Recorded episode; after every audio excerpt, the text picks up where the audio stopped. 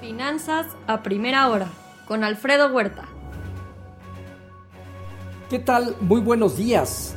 Ya son 154.2 millones el total de infectados. El fin de semana se promediaron 765 mil nuevos casos en el mundo. La India destaca con 387 mil, Estados Unidos 45 mil y ya se suma Turquía entre los principales países de mayor contagio. 1.190 millones de dosis aplicadas en el mundo. Estados Unidos alcanza 247 millones, aunque su promedio diario se redujo por debajo de 2,5 millones. Estados Unidos restringe viajes desde la India mientras no se controle eficientemente el COVID. Joe Biden y republicanos mantienen conversaciones sobre planes de infraestructura que enfrenta una prueba de déficit o un aumento sustancial de impuestos. Ingresos en hogares aumentaron eh, durante el mes de marzo en Estados Unidos a un récord de 21%. Mayores ingresos implican mayores gastos y el ahorro impulsará más actividad productiva. Warren Buffett ve una economía al rojo vivo con inflación progresiva.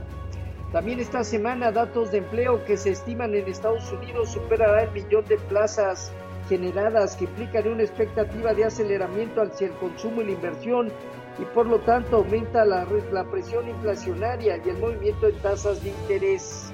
En México, CFE perdió 35.606 millones de pesos al primer trimestre eh, del año, mientras que Pemex redujo pérdidas a 37.358 millones de pesos. En Asia Pacífico, resultados negativos con China y Japón feriados. Hong Kong perdió 1.3%. En Europa dominan movimientos eh, positivos, Francia, Alemania, Italia y el IBEX de España principalmente, ligera alza del Financial Times de Londres. Las ventas minoristas en marzo en Alemania mostraron una gran recuperación de los ritmos del 11% anual, mientras que el dato de manufactura ya al cierre de abril muestra que la zona euro se expandió a ritmo más moderado. En divisas hoy, un índice dólar que retrocede 0.2%. El euro operando en 1.25 avanza 0.3%, la libra 0.4% arriba. En materias primas, hoy el petróleo gana 0.4%, el WTI en 63.8 dólares, mientras que en metales el oro en 1.779 dólares avanza 0.7%, 1,5% arriba la plata y 0.6% positivo el cobre. El viernes pasado se dieron cierres negativos que generaron balances semanales con ligero sesgo a la baja en las bolsas de Estados Unidos, un fuerte repunte del dólar y estabilidad en la curva de bonos del Tesoro. Destacaron a la baja el sector de energía, comunicaciones y tecnología. Tesla enfrenta escrutinio en China por las quejas de seguridad y servicio al cliente. Berkshire recompró 6.600 millones de dólares al primer trimestre después de 24.700 millones de dólares de recompras en 2020. Sus ingresos operativos aumentaron 20%. Eh, Apolo cerca de adquirir activos de Verizon que incluye a Yahoo por un valor hasta de 5 mil millones de dólares.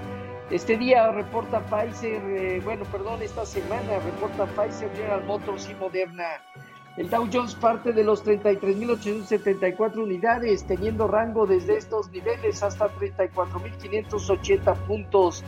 El Nasdaq en 13.962 unidades tiene hacia los 14.200, 14.400 unidades, zona de prueba relevante, y el Standard Poor's en 4.181 puntos, perdió terreno, tiene alrededor de 4.200 unidades, zona de prueba. El rendimiento del bono a 10 años se colocó en 1.63%. Hoy el informativo ronda niveles cercanos a 1.65. Con respecto a nuestros mercados, tipo de cambio terminó presionado en 2022 a la venta, casi 1% de alza. Bajo las condiciones actuales, el mercado alcanzó el día de hoy niveles hasta en 2031 para operar en estos momentos cerca de 2025, que implica cerca de 3 centavos de aumento. Bajo las condiciones actuales, el mercado consolida de 2030 a 2050 una zona superior relevante y por ahora quizá 2015, 2010 primera zona de soporte. Fondio diario papel ornamental en 4.25 y bancario en 4.16, la tía 28 días en 4.29. El índice de precios y cotizaciones perdió 1.8% para establecerse en 48.009 unidades con una operatividad superior al promedio diario. Eh, reportaron ya el 100% de las empresas eh, que están en el índice accionario. De acuerdo a Monex, el 37.1% estuvo arriba de lo esperado, 31,5% en línea y 31.4% por debajo de lo esperado. El promedio en ventas fue de 5.4% positivo y el aumento en flujo operativo del 25.7%. Bajo las condiciones actuales, el mercado tiene cerca de los 49 mil puntos una zona de prueba, mientras que a la baja de 48.250 a 46.825 puntos una zona inferior relevante. El eh, tasa riesgo país de México en 208 puntos. Eh, la CNB ve a 26 entidades con el visto bueno para ser autorizadas bajo la ley FinTech. BBVA México aportó alrededor del 40% de las ganancias de la matriz allá en España. Emisión de bonos a 3 y 6 meses, venta de autos, market de, de manufactura, ICM de manufactura y discursos de Jerome Powell y Williams, miembro de la Junta de la FED.